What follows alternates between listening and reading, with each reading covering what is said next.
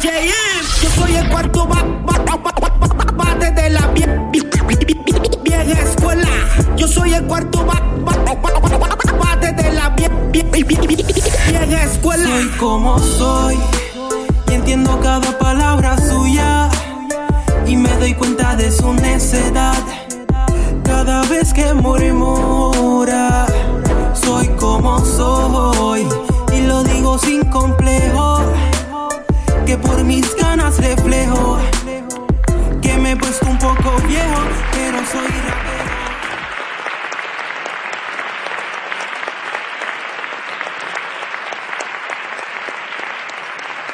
Saludos amigos. Su adolescencia no fue muy fácil, pero la decisión de su progenitora lo libró de las calles. La música fue su refugio, su trabajo, el medio que utilizó para desahogarse hasta que encontró el camino de la verdad y la vida. Hoy nos cuenta la verdadera historia de su éxito La marihuana y Rosendo, un testimonio impactante Oye, mantente alerta, ¿ok? Porque yo no sé si para ti, pero para mí, que este es el episodio número 5 de Piro a lo Natural. Escuchemos a BK Rap.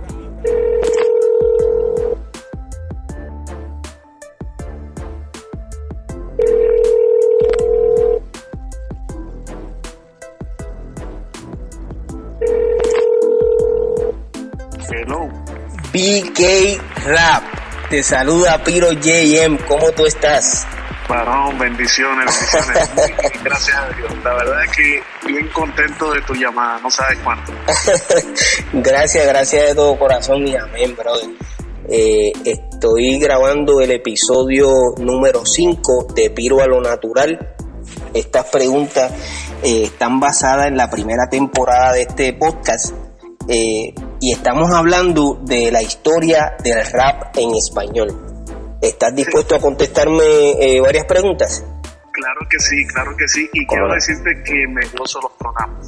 Me Sí. disfruto también. Wow, sí, sí. qué bendición, hermano, qué bendición de todo corazón. Oye, yo no recuerdo cuándo fue que nosotros nos conocimos exactamente, pero sé que van algunos 30 años, más o menos por ahí.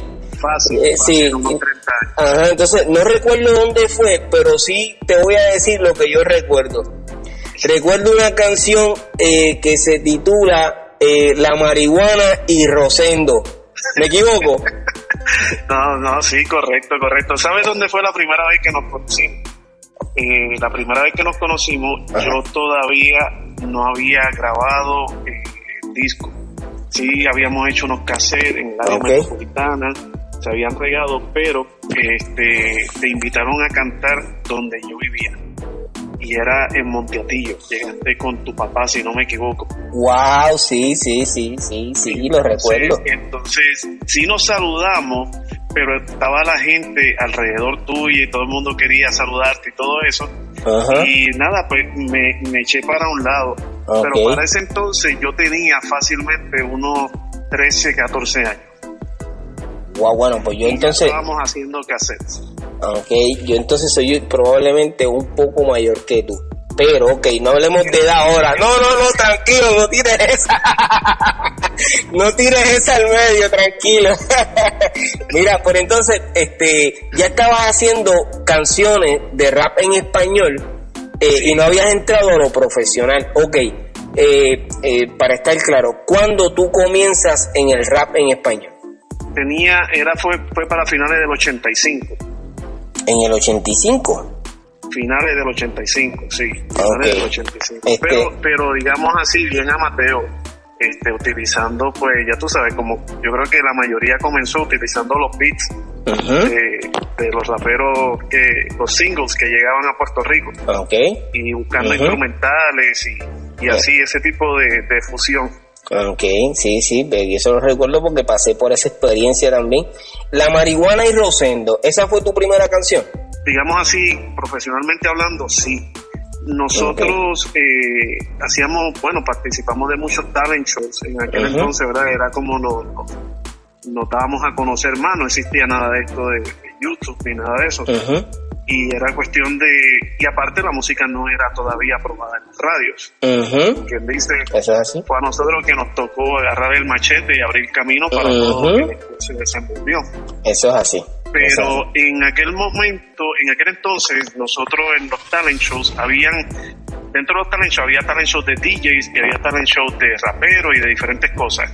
Entonces, en, el- en mi área, mi área, pues casi siempre pues pues me llevaba el trofeo, pero no era porque era el mejor, es porque no había mucha competencia. Mm. entonces, entonces este, había un DJ, eh, DJ Pirito. Y Oh, DJ. Pirito pues también eh, competía y ganaba. Y bueno, llegó un momento en el cual le dije, si unimos fuerza, ¿qué te parece si unimos la fuerza para, para hacer algo? Y recuerdo que íbamos a San Juan, allá en la Plaza de la Juventud, donde hacíamos competencia, este, y diferentes lugares que, que podíamos participar.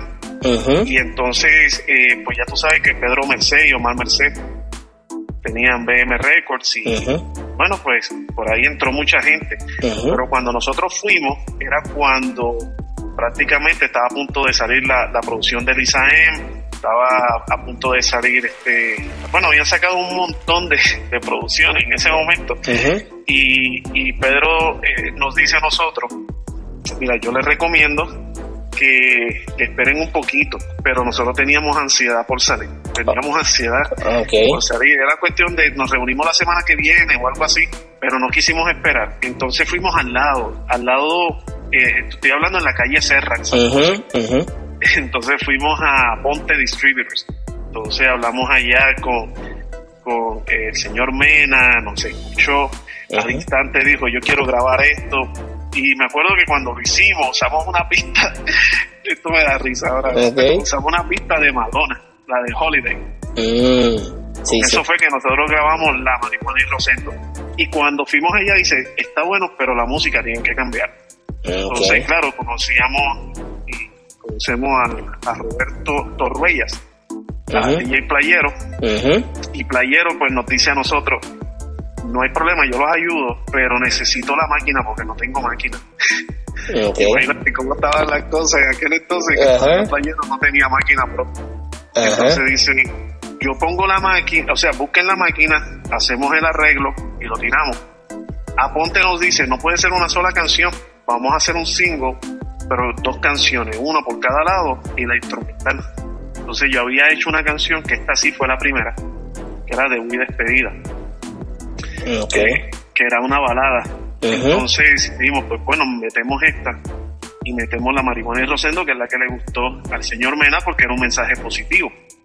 Acuérdate que, que en aquel entonces, para los que grabábamos en aquel entonces, pues casi todo eran mensajes positivos. Ok. Eh, no a las drogas, no al aborto, Ujú. tú. Sí, eso es así. Sí, Temas sociales. Este, pero entonces, sociales. te hago una pregunta, y perdóname, para ir con calma, porque yo sé que todo el que nos esté escuchando eh, quiere saber por detalle, fecha, quién fue quien hizo el arreglo, etcétera, etcétera. Ok, de la canción o de ese primer single que sacas eh, como profesional, ¿en qué fecha exactamente sale ese disco? Ese disco salió en el 89. En- 1989, yo acababa de cumplir 16 años. ¿Quién hizo el arreglo musical de esas canciones? Lo hizo DJ Playero eh, utilizando la máquina de Bruley MC, la Roland R8, que fue la que nos prestó Ok. Bruley para que pudiéramos hacer la- el, el- el disco de nosotros. Wow, qué bendición, brother. Háblame de tu experiencia en el underground. Eh, bueno, recuerda que como te dije hace un ratito, estábamos muy jóvenes, lo que conocíamos era party, ir a, a una fiesta y alborotar el, el lugar. Ok. Eh, sí, pues escuchaba mucho de todos los que estaban grabando en aquel entonces cassette, me sabía todas las canciones de ellos. Ok. En aquel entonces no todo eran temas sociales. Yo creo que comenzamos más que todo con, sí era un tema social, pero lo expresábamos tal y como lo estábamos viviendo. No, no había filtro con lo que con lo que se decía. Pero a la misma vez, a la misma vez eh, era era un mensaje bien sincero. Cualquiera se podía identificar con lo que estábamos diciendo. Ok, pero entonces, En eh, de- ajá, quiere decir que no, lo, no grabaste ningún tema dentro del underground en esos años, antes de, de la marihuana y Rosendo. ¿Sí? as- así Ok. sí, o sea, por ejemplo, con DJ Eric, grabamos, grabamos, grabamos una, una canción que, que yo, cada vez que yo le mandaba, espera, yo llamaba a, a DJ Eric y le decía, aquí está la canción y me decía, escríbele más letras, escríbeme, Terminé escribiendo como 10 minutos, 10 minutos de letras. y, y uh, me acuerdo que, que fuimos a, a, allá a su casa a grabar en el, cuartito de él, Eric Restituyo.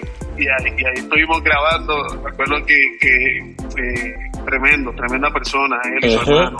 Y bueno, pero nada profesional. O sea, sí, exacto. Te digo, cuando, di, cuando si me dices underground de que eran cassette no profesionales, cosas así, sí, hice, hicimos oh. mucho DJ Pirito y yo. Ah, ok, pues excelente. Eh, si con DJ Pirito y tú, ¿cuántas canciones básicamente grabaron en el underground? Yo te diría que quizás como, como digo muchas, pero en aquel entonces era mucho, quizás ahora no es nada, pero hicimos como unas 8, de 8 a 12 canciones. Ok, ¿en qué año fue eso? Entre 84, 85. Okay. No, perdón, perdón, 86, 87, 88, por ahí. Okay. Ya para el 89 fue cuando grabamos bien. Ok, no, no, no recuerdas la fecha exacta, el año exacto en que grabaste en el Underground. Mira, ¿te acuerdas la pregunta que te hice de la edad hace un ratito? Sí. yo tampoco te voy a contestar porque no me acuerdo de la Ok, ok, tranquilo. Mira, este, en, en el episodio número 2, eh, Special Eric, te menciona a ti como, eh, si mal no recuerdo, como organizador de un evento en el que él participó. Eh, ¿En esa época tú eh, hacías algún tipo de producción de eventos y demás? ¿O fue que tú hicimos muchos talent shows en el cual eh, no éramos, teníamos que servir de jueces. Mm, no oportunidad para, para participar. Mm, este, entre, eso, entre esas personas, por ejemplo, Easy, Easy, ECD, que grabó La Muerte, Keith Power Posse. Sí, sí, sí. Este, Johnny también participó de esos eventos que nosotros hicimos. y eso básicamente fue eh, en el año, por decir un año que recuerdes. Sí, yo tenía 87, 88, okay. eso fue lo que, lo que estuve haciendo. Sí. Ok, excelente. Entonces, volviendo al, al, tema de la, de la marihuana y Rosendo, ¿tú recuerdas la letra de esa canción? Claro, claro, claro, porque esa, esa historia, esa historia es prácticamente mi historia. Eh, yo le puse Rosendo porque mi nombre verdadero es Roberto, pero yo no podía decir Roberto porque mi familia se iba a molestar cuando yo hablara de, que estaba usando eh, marihuana. Entonces preferí utilizar el nombre ficticio, pero a la misma vez era, era mi historia dentro de, era mi historia, lo que estaba viviendo y lo que quería vivir. El sueño mío era pues un día eh, dejar ese ambiente donde yo me crié, no por, no por el lugar donde me crié, sino el ambiente como tal, y, poder estudiar y tener una familia. El sueño mío era tener una, eh, una princesita, gracias a Dios ya tengo dos. Qué bendición, pero, hermano. Pero sí, la historia, la historia, es, la historia de Rosendo es mi historia. A mí me gustaría, yo sé que todo el que nos esté escuchando, eh, escucharte cantar un pedazo de ese tema. Dime si me puedes complacer. Claro que sí, claro que sí. Decía, ay, santo Dios, Oye, Piro, puesto aquí. Tranquilo, hermano. Esta es la historia de mi amigo Rosendo, que en la vida se pasaba creyendo que la marihuana era solo un juego y que el cince era un pasto bien bueno, pero el tonto nunca pensó hacia la marihuana. Él se entregó y salía DJ Perito diciendo, para ponerme a ver mejor me pongo un moto. Chico, deja eso y no caigas de Wow, tremenda, tremenda de corazón, Seguro que sí. Oye, lo que yo no sabía. La tuve que grabar. Hace poco me pidieron que la grabara nuevamente porque Varón López estaba haciendo un, un concierto, una fiesta de Osco. Okay. Entonces querían que les enviara a capela. Eso tuve que grabarla para mandarles una capela para ellos montarla. Algo que, que nadie sabía era que la marihuana y Rosendo era la historia de tu vida. Una data importante para la historia del rap en español ese single, ¿quién eh, lo produce? ¿Aponte o BM Records? Al final lo tira Aponte, son los que lo tiraron. Nosotros en ese tiempo comenzamos a salir rápido en las emisoras de radio Este, eh, algunas no querían poner la marihuana y rosendo porque le daba promoción a una. No era lo mismo decir no a las drogas que decir no a la marihuana. Pensaban que era como una promoción. Entonces nos pusieron un stop. En aquel entonces estaba Morality Media. Nos pusieron un stop y entonces a la que le dan forward es a la de, de Muy Despedida, que es un tipo bolero. Eh, o sea, no bolero, sino una, una balada. Y a esa la ponen entonces, es en ese año, cuando ya estaba más pegada la emisora, ya ¿Puedo decir la emisora o no? Sí, en confianza. Seguro que estaba sonando, estaba bien pegado en X100 y 96. Ok. Cuando, cuando estaba bien pegada, ahí es que entonces yo dejo todo y me voy de Puerto Rico para la Florida. ¿Qué extrañas de la época de oro del rap en español? Mira, yo creo que, yo creo que las palabras se quedarían cortas porque es algo que es como cuando es como cuando oh my god a mí me trae nostalgia me trae me trae de todo porque eh, el saber yo que iba a haber una fiesta un talent show un concierto de los que se hacían en aquel entonces en el cual llegábamos todos y es que no te puedo no te puedo explicar porque eh, a ver, yo te puedo decir que la comida estuvo rica y tú puedes ver un chef cocinando y dices, wow, qué bien sé eso, pero si no lo has probado, no lo puedes, no, sabes, no sabes. Entonces, eh, extraño, extraño muchísimo el compartir con mis, con, mis amigos. Okay. Eh, todas esas cosas, inclusive ayer mismo estaba escribiéndole a DJ Espíritu eh, deseándole que se cuide donde, donde está, que, que, pues, con las cosas que están sucediendo, etcétera, etcétera. Y, miro la foto y digo, wow, ven ya que viejo está DJ Espirito, pero yo estoy seguro que él me mira a mí y dice lo mismo. pero era unos tiempos hermosos, era algo, era algo tremendo. Y sabes que el, el, el tener un vinyl, tener un disco en vinil, en vinil, eh, porque grabamos cassette, pero cuando salió el vinil fue algo tremendo. ¿Sabes qué, qué hicimos DJ Perito y yo? Habíamos dicho, el día que tengamos un disco, un disco en vinil, el día que lo tengamos en la mano, lo vamos a romper, lo vamos a tirar y lo vamos a romper como brindando. Wow. Y, ok, está bien. Y recuerdo que cuando salió el disco, escucha esto, Piro, cuando salió el disco, fuimos allá a la calle cerrada, nos entregaron unas cajas, pero nosotros todavía nos movíamos en la guagua de la ama. Entonces, sacamos la caja, venimos con la caja y nos acordamos lo que habíamos dicho. Que íbamos a mm. tirar uno y lo íbamos a romper, chico, y que se lo tiramos a una huevo de la ama. Se bajó, se bajó allí el chofer. Wow. a decirnos de todo y nosotros corriendo por todo aquello. Este, cosa que ese disco me gustaría encontrarlo ahora y tenerlo conmigo. O sea, que no tienes una copia para ti. Tengo dos copias. Ah, Dos copias pero si pudiese conseguir 3, 5, 10 o 100, ah, la, guardaría. Ah, ok, excelente. Oye, y eh, durante ese éxito que tuviste, eh, que tú recuerdes algún show donde te presentaste, eh, que me puedas hablar de eso. Mira, solamente en los residenciales del área metropolitana, completamente gratis, que eran casi todos los eventos.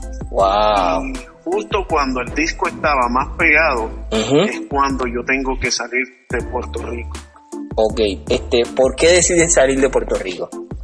Bueno, eh, yo no sé, tú vas a editar todo esto, me imagino, pero yo te voy a, decir qué fue lo que sucedió en mi vida en ese momento para que la gente pueda entender por qué no, no escucharon más de Vicky Rap en aquel entonces. Eh, mis padres eran divorciados y yo me crié con mi papá. Y mi papá era una persona que estaba bien metida en, el alcohol y en las drogas. Entonces, eh, yo me quedé viviendo con él y terminamos, a pesar de que yo había grabado y todo, terminamos en la calle. Entonces, eh, un día mi mamá se acerca y, me dice, ella viene a visitar al, caserío donde yo me crié, que, mencioné hace un rato. Entonces, cuando ella viene, me dice que se va a mudar para la ciudad de Orlando. Y en ese momento yo le dije a ella que yo me quería ir a vivir con ella. Pero no era porque quería abandonarla, es que yo tenía una bailarina, estaba. y ella me decía que, sí, ella me decía que allí no íbamos nunca a, a, estar juntos. Creo que le tenía miedo al ex o algo así. Entonces, cuando mi mamá me dice que si me quiero, que se va a ir, yo le digo que me quiero ir con ella. Y terminamos, o terminé, yéndome para la Florida, porque mi mamá me dijo que sí, que, no, que nos fuéramos, que después la podía mandar a buscar. Tú sabes cómo son las mamás. Sí, y sí. cuando estaba en la Florida le dije, ¿cuándo la vamos a buscar? Y me dijo, tú eres loco, muchacho. Déjala por allá. Sí, pero eso fue en el 89. Tan pronto llegué a la Florida, los clubs, a pesar de que todavía estaba jovencito, los clubs que habían en la Florida rápido me abrieron las puertas para que llevara mi música. ok. Eh, y, y lo pude hacer y de esa manera conocí a la que fue- vino a ser mi promotora. Esta señora vino a ser mi promotora en esos eventos, con la cual tengo mi hijo mayor. Yo tengo un hijo, eh, el primer hijo que tuve lo tuve con esta señora. Eh. Y entonces este, estuve casado con ella mucho tiempo, la relación no funcionó, pero en el 1991, y esto tengo que decirlo, Piro, porque Adelante. no evita lo que tengas que no, no, tranquilo, adelante. en el 91 eh, yo sentía un vacío bien grande en mi vida y me invitaron a una iglesia. Yo no quería ir primero, yo no quería ir, pero fui. Y cuando fui, la persona que estaba hablando, que, que ahora conozco, que se llama Pastor, el pastor que estaba hablando, estaba hablando prácticamente como si alguien le hubiese dicho lo que había sido mi vida, lo que había, que había vivido yo.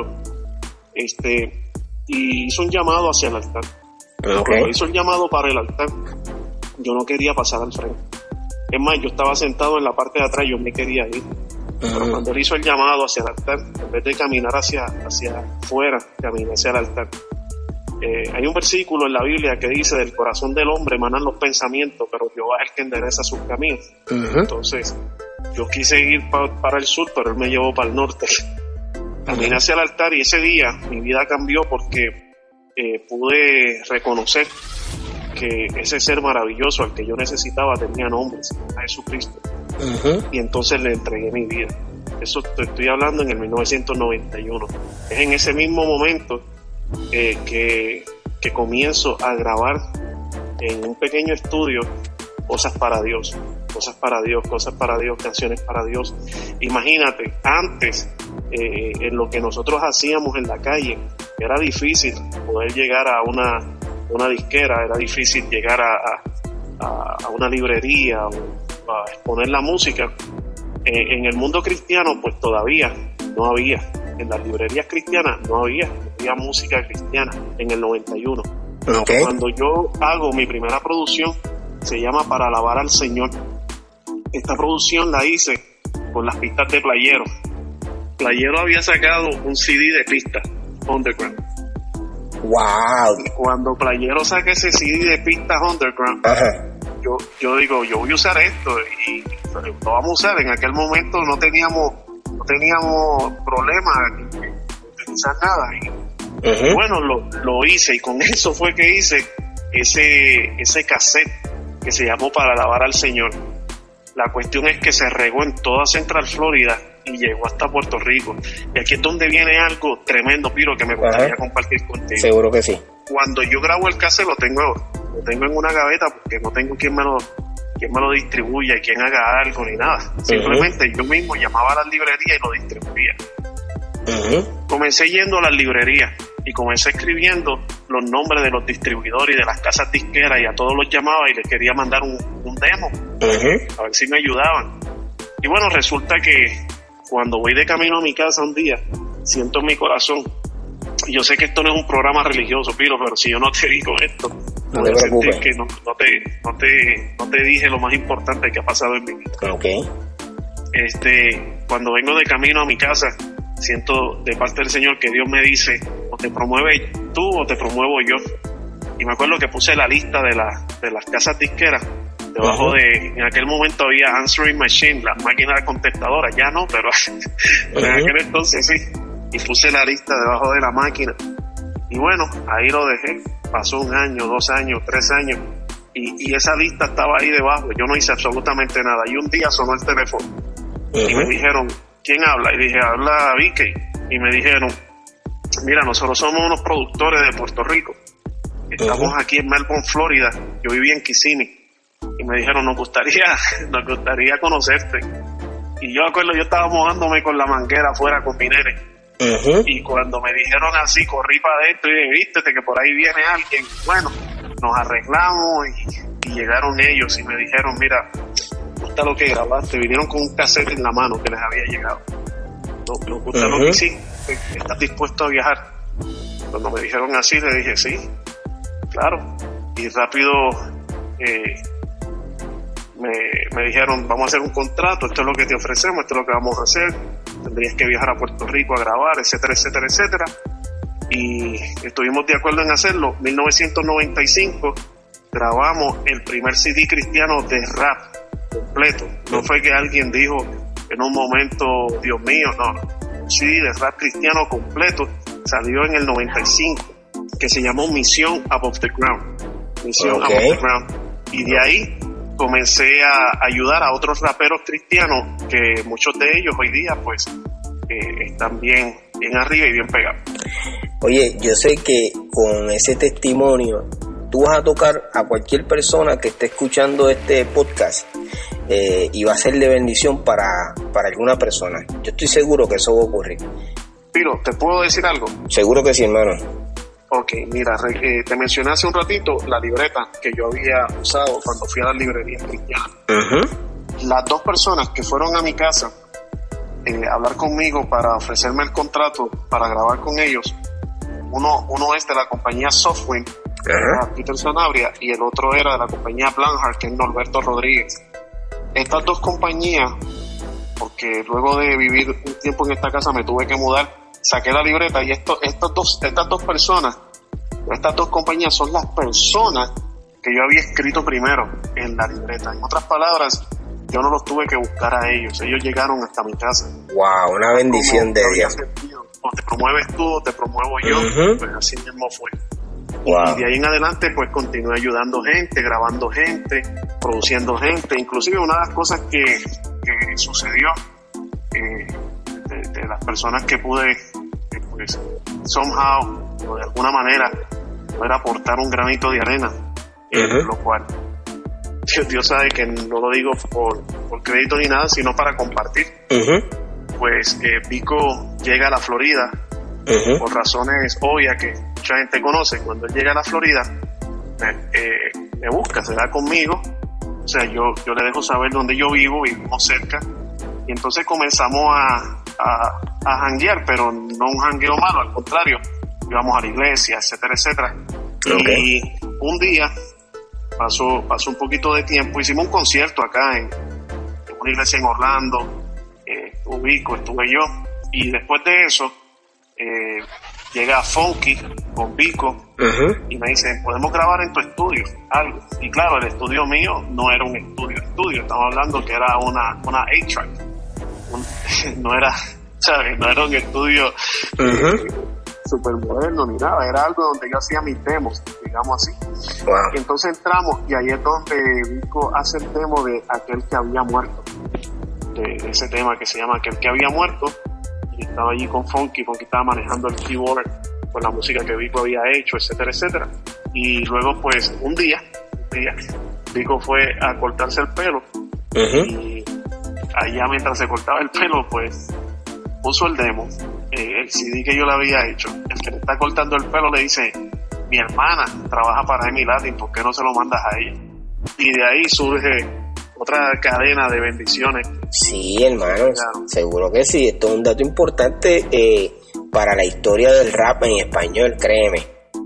¿Qué opinas eh, de la música que está acaparando las redes sociales, los medios de comunicación y es seguida por la juventud? Bueno, en realidad yo le encuentro falta de letra. Lo que encuentro es, el hueco. Ok, Este, no, no, no, no, no hay algo sólido, más sin embargo, eh, creo que es una oportunidad para nosotros. Y hace, hace, un, hace un ratito eh, yo te mandé un, mensaje que decía, a mí el sueño mío siempre había sido grabar contigo. Ajá mandé ese sueño. Y, gracias, gracias de corazón. Y tuve, una respuesta. Y la respuesta fue todavía estamos vivos.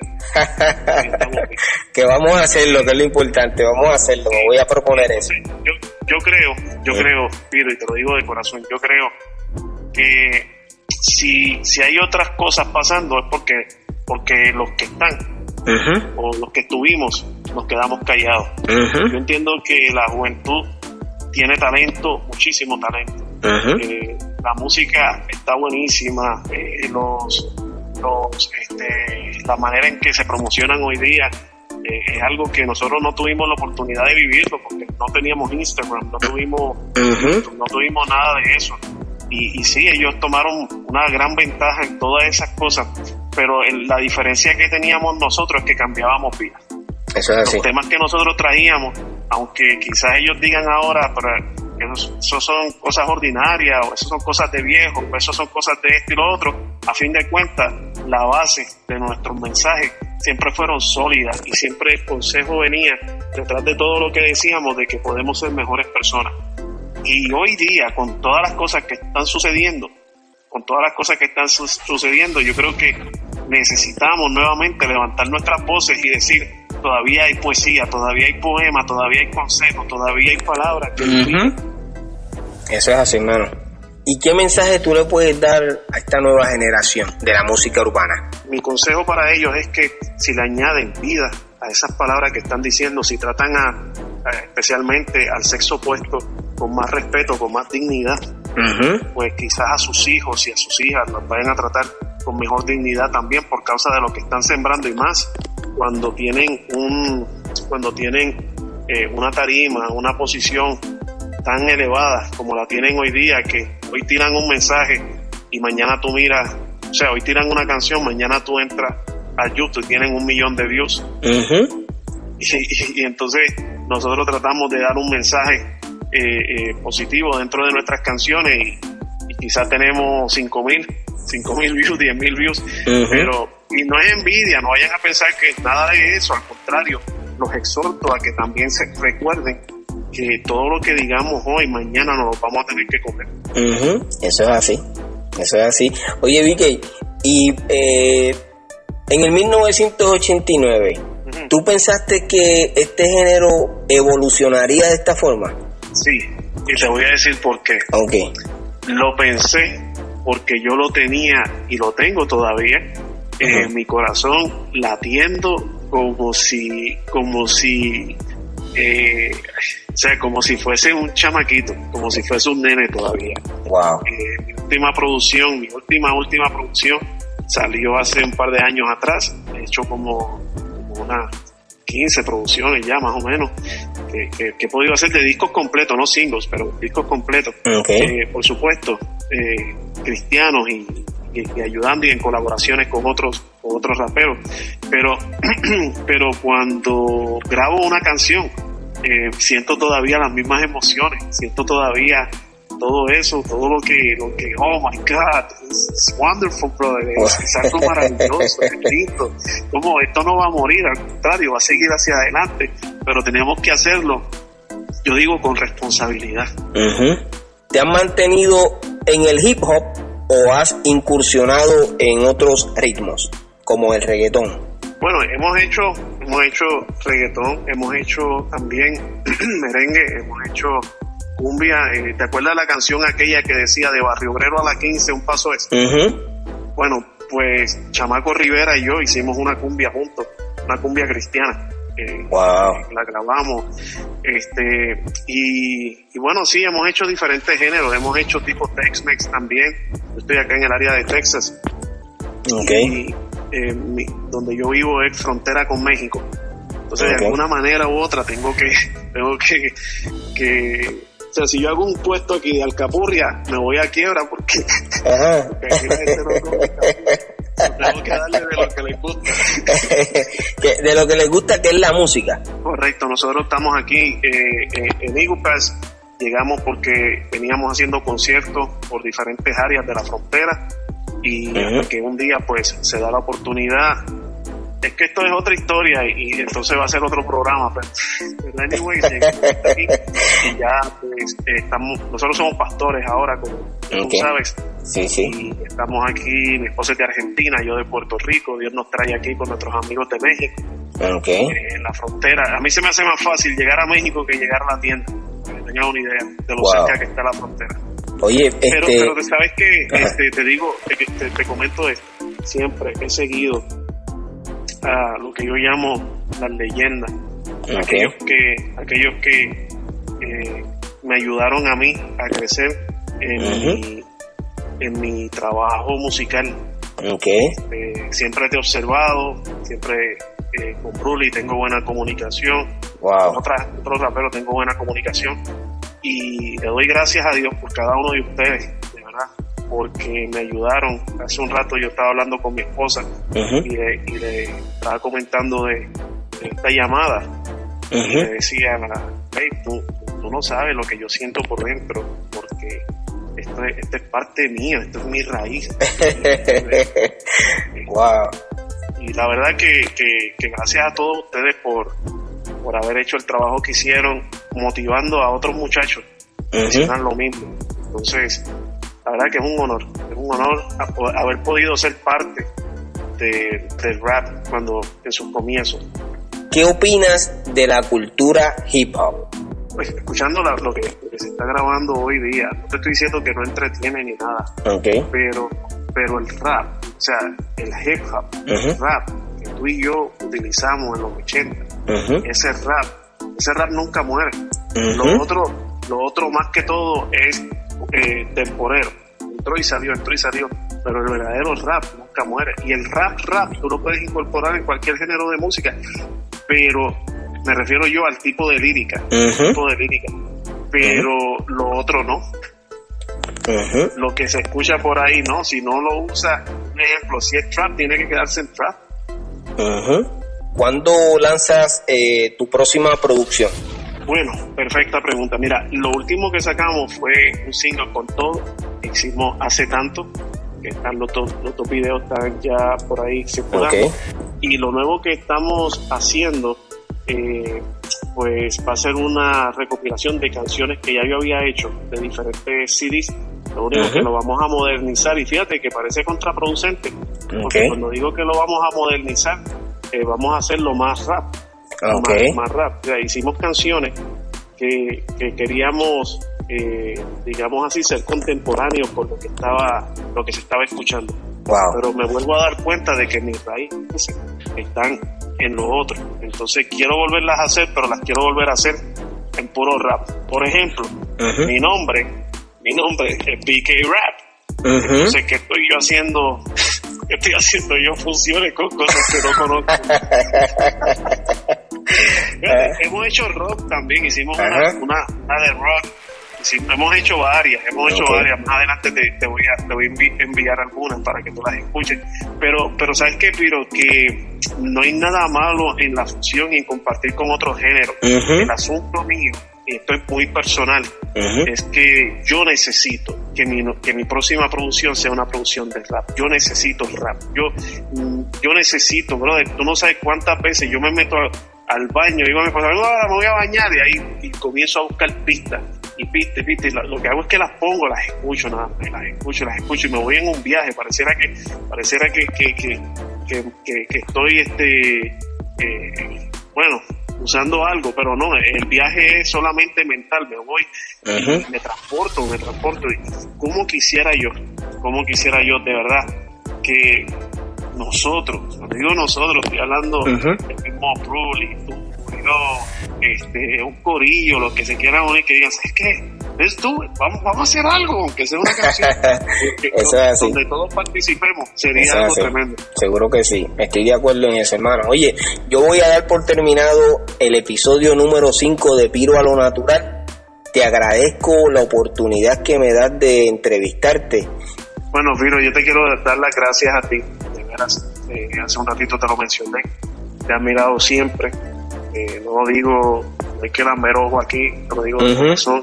Gracias, gracias por, gracias por eh, utilizar estos medios para, para educar a, a los más jovencitos que sepan también de dónde todo esto es que viene. Nuevamente gracias y aquí estoy para servirte a ti y a los tuyos declaro una lluvia de bendiciones para cada persona de los que nos está escuchando. Amén. siempre te digo a nuestra iglesia que si hacen lo que nunca han hecho, verán lo que nunca han visto.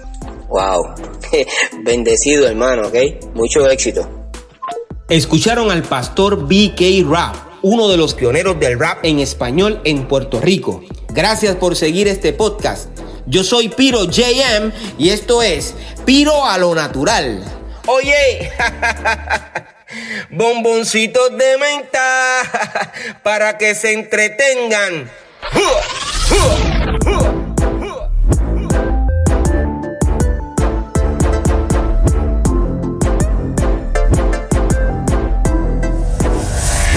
Soy como soy y entiendo cada palabra suya y me doy cuenta de su necedad cada vez que murmura, soy como soy. Y lo digo sin complejo, que por mis ganas reflejo.